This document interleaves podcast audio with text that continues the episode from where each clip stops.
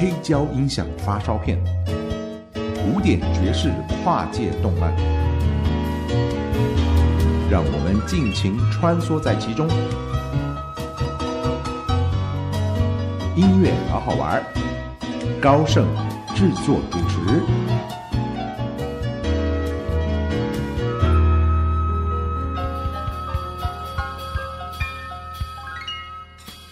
欢迎收听音乐好好玩，我是节目主持人高盛，在这边也要向全球透过网络平台收听我们节目的听众朋友问候。这段期间在台湾，我们的肺炎疫情已经解禁，但是我听到很多朋友在国外，他们还是非常辛苦哦，还是要注意很多的事情，然后要尽量保持待在家里。所以我们很幸福的可以在台湾岛内移动的朋友，我们更要珍惜。所以。还是提醒大家要勤洗手，然后去人多的地方坐大众运输，一定要戴口罩。马上为听众朋友进行今天的特别企划。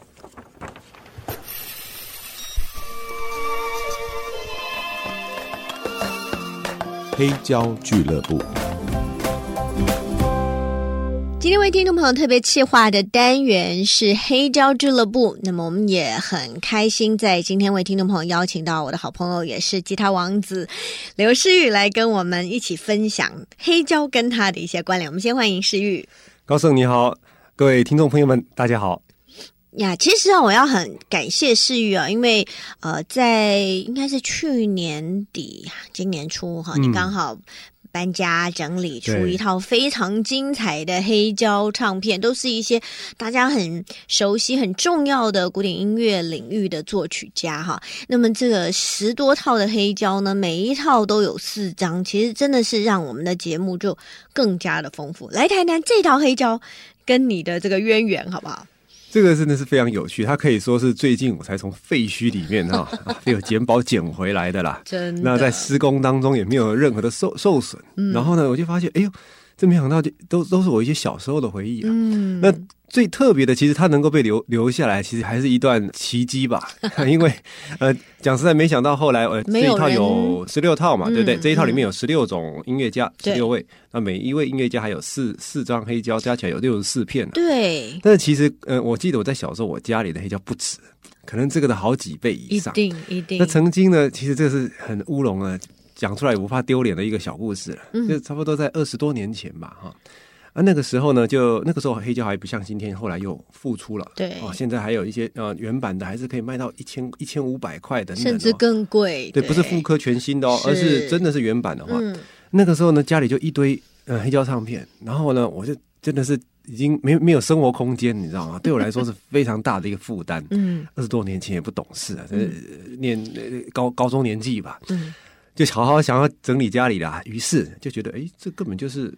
CD 的时代来临，我买了那么多 CD，、嗯、到今天我已经有五千张了嘛，嗯、也没错嘛。然后这个黑胶啊，哎，一定是被淘汰，不可能再回来了。这个就跟录音带，嗯、就跟我们的卡带，就跟我们的 VHS 的那些录影带一样，过时了。哎，就丢了一大堆。嗯、里面呢，我现在今天头脑想起来还有什么？Beatles 的，嗯，还有木匠兄妹，哎呀，一讲出来了，我都快要丢了好多钞票，滴泪了。谁知道才丢了没到五年以后，突然，哎呦，开始有一堆人开始在捡 捡宝了，你知道吗？对对。那我今天要跟大家分享，就是唯一没有被我丢掉，可是呢，这个唯一没有被我丢掉，是因为它被藏得太深了，是啊，没有没有遭到大海啸了，所以一直直到去年年底的时候，刚好家里重新装修啊，嗯，才又。重新重重见天日啊，这才是真正我呃陪伴我小时候成长的许许多多的音乐。嗯，那当然第一时间就赶紧啊，这个 call 我的老朋友高盛啊，哎，我记得你有一个。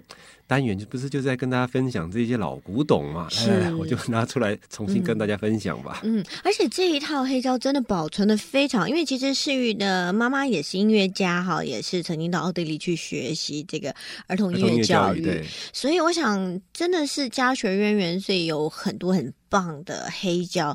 那这一套非常，而且我去查了一下啊，这个是 RCA 在七零年代推出的呃一系列的古典作曲家的。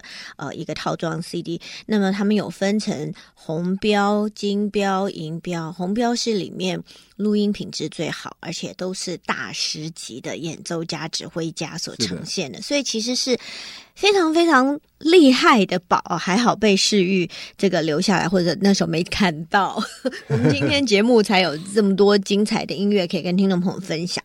那其实这些音乐也真的就是陪伴世玉成长，对不对？没错，因为、嗯、呃。讲到这个音乐与我之间的呃关系啊，嗯，很小的时候，我记得他五六岁吧，嗯。那时候也没有什么其他的呃机会能够接触到音呃音乐，就是真正的这种音乐会，顶多是在国父纪念馆，对，还没有国国家音乐厅哦，嗯，国父纪念馆有时候会有一些音乐会，但是呢，其实五六岁我我进国父纪念馆听音乐的机会还不是非常非常多，嗯，所以呢，根本头脑里面没有概念，对于这一些器乐啊，是吹的，是是敲的，能 拉的还是打的，完全不知道，就只能透过这个录音带，那个时候录音带去。去听这些东西，嗯嗯、那可是很奇怪的。我从录音带里面哈听那些音色，仿佛就可以想象出那个乐器的形状？太厉害了！嗯、就觉得哎，这种东西应该是吹的吧？因为它就像我们平常在那个把布把布吹出来的东西吧，对不对？对，这种东西应该是拉的嘛。那拉的话，既然是拉的，应该有一种姿势啊，嗯、要怎么样？那就跟那个，呃，就像那种小屁孩一样，在家里啊，就一人一人就是指挥万人乐队一样，只要听到什么乐器，我手就会跟着比。嗯，啊，现在是小提琴，啊，当然那个时候不知道什么叫小提琴呐，是，但是我手就会跟着乱动。嗯，等等，这这这个是我第一个接触到音乐，靠着想象力从它的音色里面。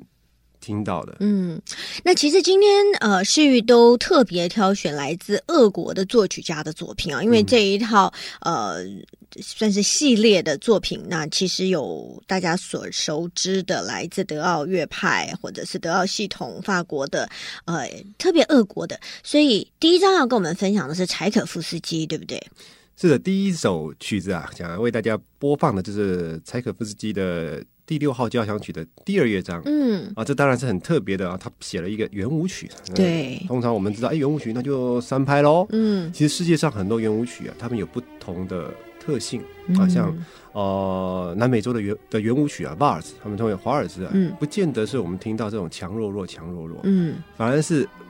弱强强弱强强，嗯，他会觉得你这怎么可能啊？这样子听出来怎么可能？那第一拍不就没了吗？嗯，的确，像在哥伦比亚里面的 Vals，他们第一拍是空的，完全只强调就是零二三零二三零就是没有了啦，休息了。结果反而因此，对我们来说是颠倒，对他们来说是正常哦。如此的华尔兹演奏出来更有。很奇特的律动感是。那今天我们来听这个叫五拍的华尔兹，对，五拍可能就是三加二或二加三了。对那听起来会不会觉得怪怪的呢？其实你把五把它当做一个单位循环的话，嗯、它也是一个非常自由的一种舞步。嗯，我们就一起来欣赏，这是柴可夫斯基第六号交响曲当中的第二个乐章。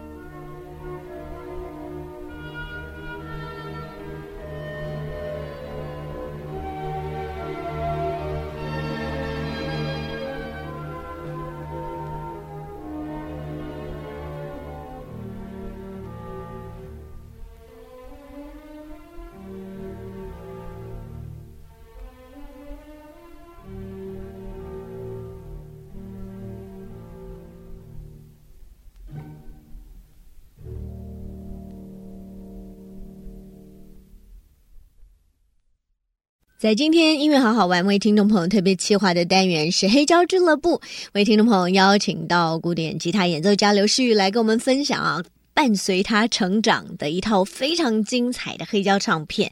那其实呃，刚才诗玉跟我们分享啊，其实小时候听这些黑胶就是很。家常便饭，然后你就是很很自然的知道说，哎，这些声音应该可能是吹的，可能是拉奏的，可能是打击乐，对不对？你就变成一个伟大的指挥家在那里 过瘾，在自己的房间里面了。对，其实我们刚刚说要讲讲这个，到底你这个从小听音乐的这一些渊源。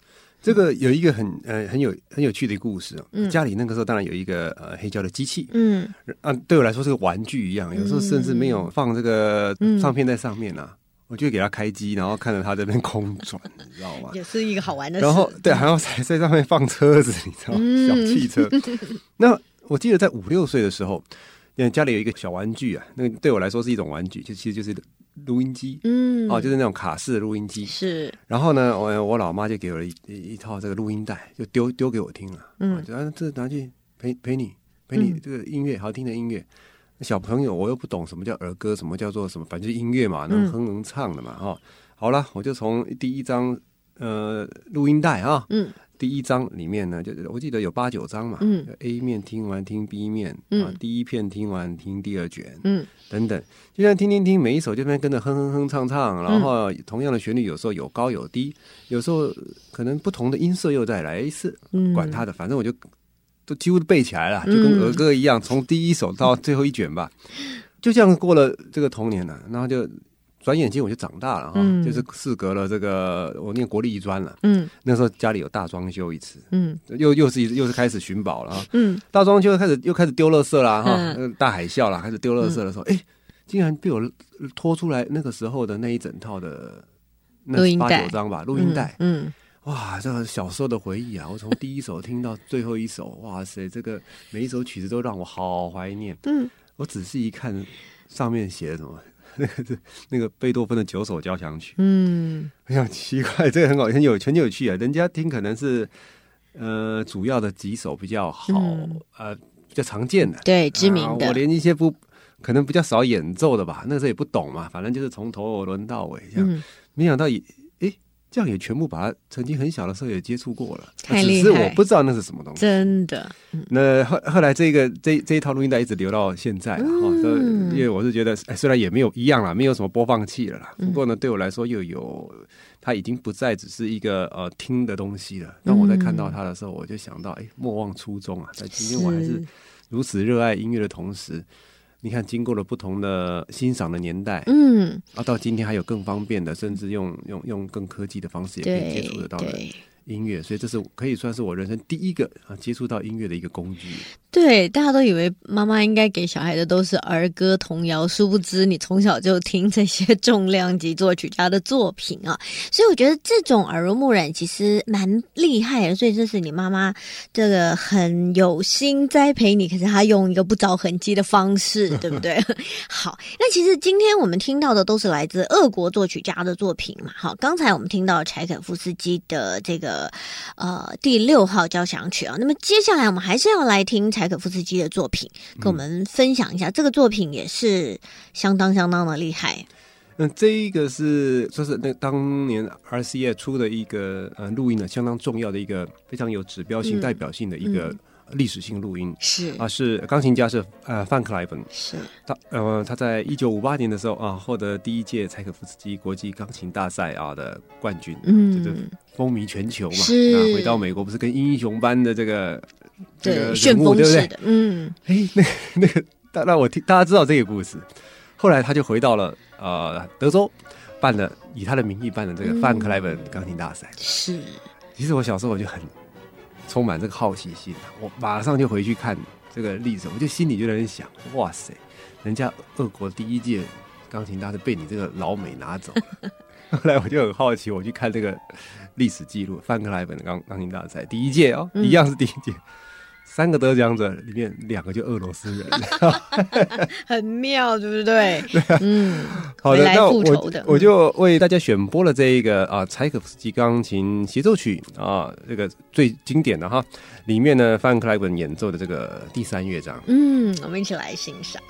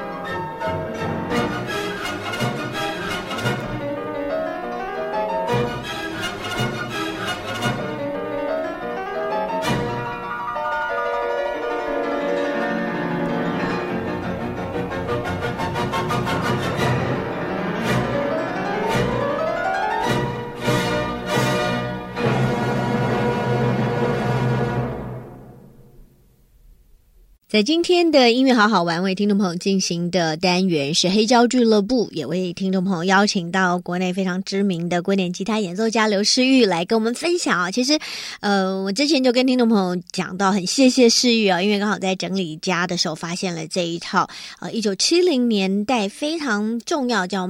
像是伟大作曲家的一个套装的黑胶唱片，Yeah，Great Man of Music。对，介绍了十六位作曲家，然后每一套的黑胶有四张，几乎是这位作曲家的 highlight 哈，就是精选集。嗯、那所以今天我们请到主人来跟我们分享，当然就是讲到从小听音乐的渊源。那特别想要问一下诗玉，就是今天全部选这个俄罗斯的作曲家，应该除了你特别喜欢他们之外，应该有一些呃特别的意义，对不对？我知道你 去年有这个，去年吗？还是今年初有一个很这个难忘的演奏的旅行，演奏之旅，对对对，嗯、就是今天为什么会哦、呃、带这样的一个主题呢？嗯、呃，当然最重要就是呃，才几个几个月前啊，今年的。二月底啊，嗯啊，那个时候我受邀到俄罗斯参加一个国际吉他艺术节，担任这个吉他演奏会啊，个人的独奏会以及大赛的评审等等。嗯、那这个是一个非常难忘的一趟旅游吧？啊，几乎我在我的印象当中，每一次我只要出国有演呃表演干什么的，一定会带回很多丰富的 又乌龙又惊奇的一些回忆，没有没有一次例外。是，那这一次可能又是又又又破了一次记录，又记上了一笔、嗯、啊，之后应该又可以再。写一本写一本书吧，哈，趣趣闻，一定要写，一定要写，奇人奇人趣事吧。先讲这个故事的本身好了，啊、嗯，其实它里面有分很多多段的故事，但是我想说今天呢，最主要不是跟大家分享我在那边演出的内容啊，反正演出还后来还是一样很顺利的进行，一切都没有问题，嗯、平平安安的出去，快快乐乐的回来。我应该是这样讲啊，平 平安安出去，快快回来。为什么会这样说呢？嗯，这个第一个啊，遇到了一个故事就是我当时坐飞机啊是。二月二十号，嗯，当天呢要抵达这个莫斯科的机场，但是就在我出发前两天呢，啊，那个是二月份，今年二月份的事情。那那个那个时候的疫情，俄罗斯也只有两例而已，嗯，不是现在已经是世界排名二十三名了。是。那时候全俄罗斯只有公布两例，嗯，台湾只有三十例，所以算是很出奇的，嗯、所以还是那个时候国际间还是算是可以自由。哦，出入的，出入的，嗯，嗯，但是就在我出发前两天呢，俄罗斯就下令啊，说就是严禁哈，来自于这个一些 citizen 啊，from China、mainland China、嗯。Macau，嗯，还有 Hong Kong，就是来自于中国大陆的，或者是澳门、中港澳、香港的居民呢，啊，入境俄罗斯。我出发前两天呢，也没写台湾啦，也没写呃日本、韩国啦，其他的国家等等啊，管他的，反正我就坐了飞机就过去了。呃，他就就讲了，二月二十号凌晨零点零零分开始就禁止入境，嗯、啊，这个要封封封锁边境。嗯，等等到我落落地的时候，已经是二月二十号凌晨四点半。是，我就第一个，我是第一个那个亚洲人哈，这种东方面脸孔的人落地了。哇，我就进去，我就很拿出我这个绿色的那张哈，引以为傲的，有没有？我们台湾引以为傲的，但上面就 In the Republic of China。嗯。我也不知道他们怎么样，他就一看呢，就直接把我带到拘留室里面去。嗯、旁边呢，先把你这个这个那关在里面。嗯，那当时也没有解释哦，很奇怪。那那那个那个整个呃工作的环境在移民署那个地方就比较官僚啊，那也没跟你做做任何的说明哦，就坐在那边这边等。我想说是等怎样？等三十分钟、嗯、一个钟头就 OK 了吗？就可以入境了吗？就不是啊，在那个地方也没水喝，嗯，啊也没有个也也没有洗手间，嗯，然后也没人跟我解释，嗯，那是怎样啊？是直接是你当然我不能说怎么非法拘留还是怎么样啊，因为他总是要跟我讲一声嘛，对。不对？在机场也是安全的啦，嗯，问题是啊，我到底是怎样？嗯，后来没想到隔了差不多一个多钟头吧，哎，我终于才拉到一个人了，不然他不你不主主动找他，他才不会跟你没那么好心跟你解释啊，先生啊，您是什么原因啊？说没有。哎，我一直看到有一个人进出了我的护照，黑绿色的那个护照，夹了一个登机证。嗯，他也没解释。我想说啊，戏了，那一定是要把我遣返遣返的。那我就猜得出来是怎么回事，就是他一定是觉得我是我们台湾的哦，也是等于是从中国大陆入境的人，一般他们的认知啦。嗯，所以就我就等于是不能那个啦，嗯，不能留下来。对对对，就必须要驱逐出境了，回台湾了。那我一知道这件事，我才开始打电话，嗯，给驻莫斯科办事处的呃人员，嗯，说哎，我遇到这样问题，我现在人留在这个这个拘留机场拘留室里面，机场很大，拘留室哪一间第几电第几个航厦什么的，嗯，都很难解释，很难解释嘛，嗯、太太大了。那哎，这个是凌晨的时候，没想到真的还有人接电话，嗯、很很了不起。我还想说是不是只有工作一到五而已，因为那一天是星期六吧？OK，对，太神奇了。哎，我就真的打了电话，然后呢，就有人接了，然后这个办事处就跟我说啊，这哦，我们知道这件事情，我一定极力争取哦，嗯、我们也不希望发生这种事情，嗯、被人家误认了，不同的、嗯、来自于不同地方的人等等。嗯、那我就感谢你了哈。他就说，哎，可是刘先生不好意思哦，我没办法跟你见到面，因为你人在境外。嗯、我说这没有关系，不用，我不是小朋友，还要人。嗯叫家长来带领我，我说不用，你只要告诉我，我把我需要配合什么，我就将我的资料传送出去了。嗯，那我在我可以自由传送没有问题，但是呢，这两边时间在赛跑，因为那个机场的人要准备把我推上对。登登机门了，嗯、要把我赶走了就是了。嗯、那就在这一段时间，那我就希望能够他们上面能够协调好，以及澄清好，那做好的这个说明我的这个实际的状况这样子。不管怎么样了，过了整个东西搞了六七个钟头，哇，是生是死还不知道呢，能不能那个，然后也没东西，这个这个没没水喝了哈。嗯，这么惨。对，后来呢，就千钧一发，到最后我就真的要被押到机场的那个那个维安人员啊，押到那个登机口了，嗯，要准备搭上飞机了，嗯、他只是改你机票就是了，嗯，嗯。然后然后呢，就就在那个时候，我自己接到电话，嗯，哎，就这个办事处的人就跟我说。我说：“哎，刘先生，你可以，你可以入境了，嗯、你可以入境，我们帮你们处理好了，上面都已经交付好了。嗯”我说：“哦，那真的是太好了。”嗯，不过我身边这个人不知道，你懂意思吗？没有用啊，没错，没错。对的，你们上面公文都好了，那个可是这个快驶手不知道，我已经被押到刑场了。可是你说，哟啊，特赦令下来了，还在骑马，两天就到啊，这怎么行呢？我就跟他说：“哎，那这样子的话，请问这个要命令，嗯，怎么？因为我想要把我的电话拿给这位。”呃，执执法的人员，可他不可能接电话，因为谁知道这是你爸打的还是谁？随、嗯、便一个朋友冒充没有的，他们就是秉公处理，嗯、所以就是要盯着我上飞机就对了。哎、嗯，我就说好吧，那我就我就说那我知道我怎么处理，我就挂了电话，我就、嗯、当然怎么说尿遁喽，我就跑厕所啊，拖拖拉拉的干什么的，反正就不要登机就是了。嗯，哎，真的就后来他们就等我出来的时候，哎，执法人员就收到了电话，收到通知了，嗯、说哎。这个公文还算蛮快的啦，嗯、就说哎，这位先生是可以入境。嗯，所以这个是我的第一落地以后的第一件事情，搞了六七个钟头吧。嗯，然后呢，好险呐，就是有惊无险，然后才能够呃顺利的入境。那当然后面的行程有一些哦、呃、原本订好的火车啦、嗯、火车票啦什么的没搭上就改吧，这这对我来说都是小事，起码。第二天的演出没有开天窗，是可以正常举行的。对对对，哇，真的是非常的惊险哈。那所以接下来我们要听到的这个作品也是很特别，先简单为我们介绍一下。我们就先来听音乐。好的，那这一首是为大家选了这个俄罗斯的作曲家 Stravinsky，嗯啊，他很特别的一部。作品呢、啊，这个叫诗篇交响曲。嗯，那这可能哦、呃，在国内我们比较少有机会能够欣赏的，没错，欣赏得到哈。嗯、那这个是他在一九三零年代的时候啊、呃，受委托啊，那个时候的库斯维斯基啊委托他，为了庆祝这个波士顿交响乐团成立五十周年，那所创作的这部作品，那编制也非常的。特别了哈，就是待会的我们听到，就是有包含呃钢琴呐啊、呃，还有这个两两架钢琴哦，嗯、然后小提琴、中提琴等等，嗯，那甚至有铜管乐、定音鼓，嗯、不过呢，却跟我们平常的这个交交响曲的编制是很不一样的。哎、嗯，会特别在挑挑挑这首曲子，就是也是有另外一个特别的回忆，就是我记得在呃我念国立艺专的时候，我们的合唱课，嗯，哎，还真的就。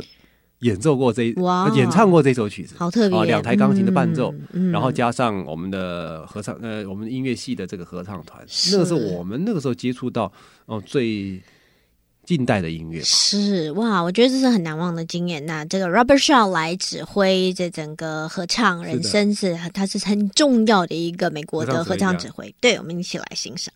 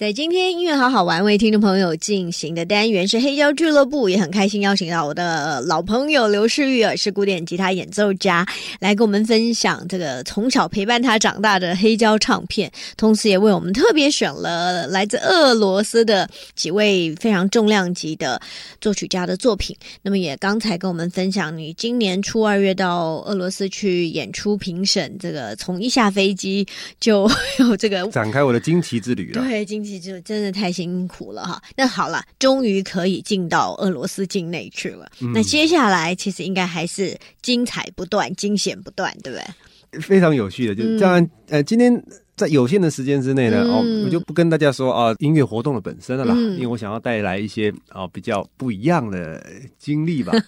呃，音乐的活动本身是五天四夜，是哦，那当然出了这件事情，后来也上了当地的呃报纸了哈，就电子媒媒体电子报。啊，没想到人家一看到哇，这一个台湾的演演奏家来发生这种乌龙的事情、事情等等，哇！我的那个音乐会的票当天就卖光了，你知道吗？是，马上就卖，因为本来还没有卖光哦，哦后来音乐会就卖光了，大家来看一下，哎、嗯，台湾来的熊猫还是怎么样吧？哦，这太神奇了。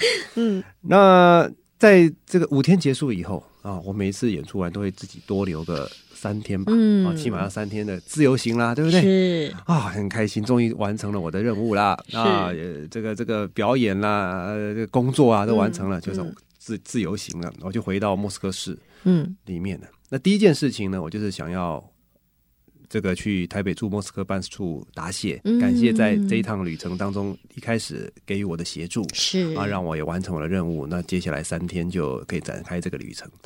但是就在那个时候啊，发生一件非常神奇的事情，嗯、就是、啊，其实在，在呃我的那五天演出，因为我是在另外一个不是在莫斯科城市里面的，嗯、啊，呃，差不多离五百公里吧，也不会太远了哈。嗯、但是呢，那个时候发生了几件新闻呢，就是一样是有另外两组的台湾游客，然后发生了什么事情，一一样就是我等于是我的学弟学妹了啦，哈，比我再慢个两三天嘛。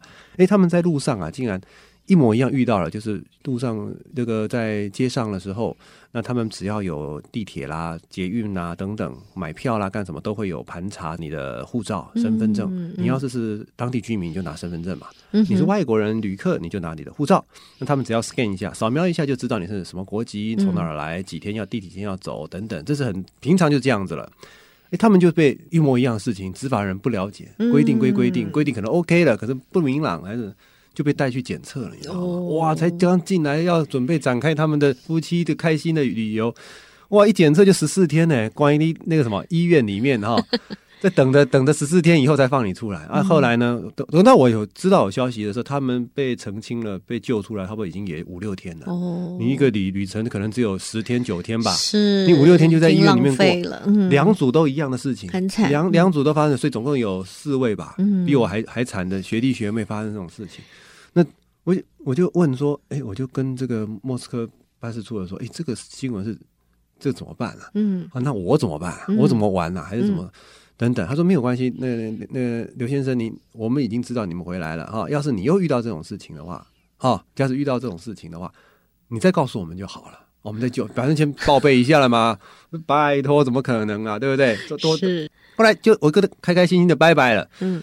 最神奇的时候，那个时候饭店那个时候我收到一个 email，我早上 check in 的那个旅馆呢、啊，哎，竟然就回了一个电子的 email，说，哎，刘先呃刘先生，你的这个旅馆已经被取消了，嗯哼，真是太奇怪了，难道是我早上去 check in 的时候，我护照一 scan，你们就已经有人通报了吗？嗯，还是什么，就只知道说，哎，这个是违法的，应该要有两地蛋了，你知道，我都不敢回 hotel，你知道吗？嗯、我也我就是刚刚刚跟刚刚说嘛，说跟。嗯办事处人讲说：“哎、欸，我遇到这样困难，嗯、我是不是该回去？”嗯、他说：“当然回去喽，嗯、你就赌赌看了嘛，嗯、对不对？被抓起来再跟我们讲，那被就是被误会的话再跟我们讲，没有的话就赚到喽。嗯、后来我就好吧，好吧，硬着头皮，因为我的乐器都在里面，是任何的东西都都在里面，嗯、再怎么硬着头皮进去。好了，我进去以后，当然也没那么懵啊，就还跑去柜台说：‘哎，请问我这个刚刚收到这个，嗯、没有装死，我就赶快装傻，就赶快回回房间了，你知道吗？’嗯那就是回来房间，后来知道了，刚刚我们的说有其他的旅客遇到，嗯、就那一周比较非常时期啦。是。其实他们的人非常友善的，嗯、我在那边遇到的朋友啊，非常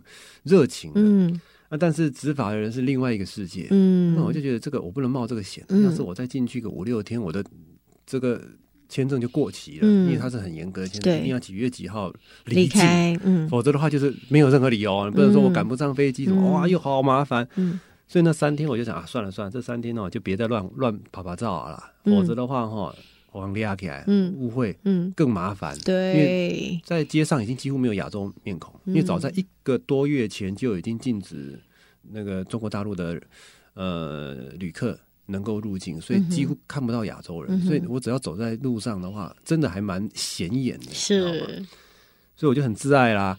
然后 总是要吃东西吧，是对不对？然后我觉得个，我觉得与其在被又去抓抓去那种看守所，是因为我已经经历过了，哦，很不方便。那我倒不如自求在自己 hotel 里面，还又有水喝，有电视看，有汉堡可以吃。嗯，那我要吃东西，我就过个街，嗯，那买买买东西嘛。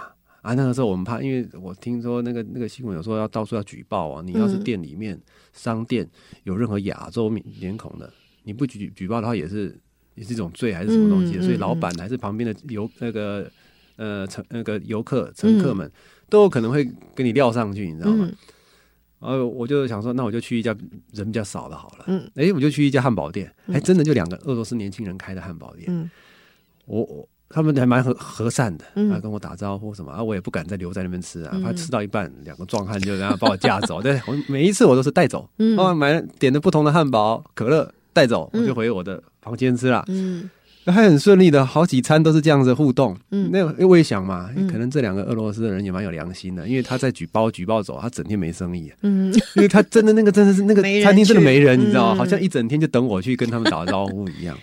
就这样子跟我，我就这样子过了呃三天的自求的生活，啊、呃，就忍耐一下吧。想想说，哎，真正想要好好的去玩呢、啊，那么美丽的城市，可能下一回，嗯啊、呃，才有更好的机会。是，毕竟那一周是很特别，很才刚刚一个新的一个法令哈。颁布，那执法的人等等还可能还怕，或者是怕怕没不不不确实，嗯，所以造成了这一些困扰。嗯，那否则的话，我觉得在我去的时候是二月，是整个俄罗斯最寒冷的冬天。嗯啊，十二个月里面最寒冷就是二月了，可能你要负二十还是多少？我我我演出的地方就是如此。是那么冷的国度里面有那么一群热情的好友们、听众们，是让我非常非常感动的。所以这是真的一个非常。值得回味的一个好地方。哇，我想今天时间实在是不够，不然应该真的要让诗雨多说一点。不过我们最后一首音乐跟听众朋友来分享。好的，我选了呃，我小时候很喜欢的一位作曲家普罗高菲夫、嗯、啊。为什么喜欢他呢？因为当然他的第一首曲子是我接触，对，接触到就《彼得与狼 》嗯。直到有一天我长大才发现，那根本。普罗高菲夫根本就不是长得这个样子，跟我认识那个彼得与狼的普罗高菲夫，嗯，完全不一样。没错，那我就选了一首普罗高菲夫他所写的这个。第三号钢琴协奏曲当中的第三乐章，嗯，让大家来欣赏一下这个普罗高菲夫的真面目。嗯，好，今天非常谢谢刘士余精彩的这个旅程分享啊，也带来了这么精彩的音乐。那么也祝福听众朋友跟我们一起在共度美好时光的时候，可以感受到音乐带给人的影响真的是很深远的。那我们就赶快来听听普罗高菲夫的作品。谢谢士余。谢谢高盛，也感谢大家的收听。欢迎听众朋友下个星期同一时间继续收听我们的音乐好好玩，祝福大家都好，拜拜。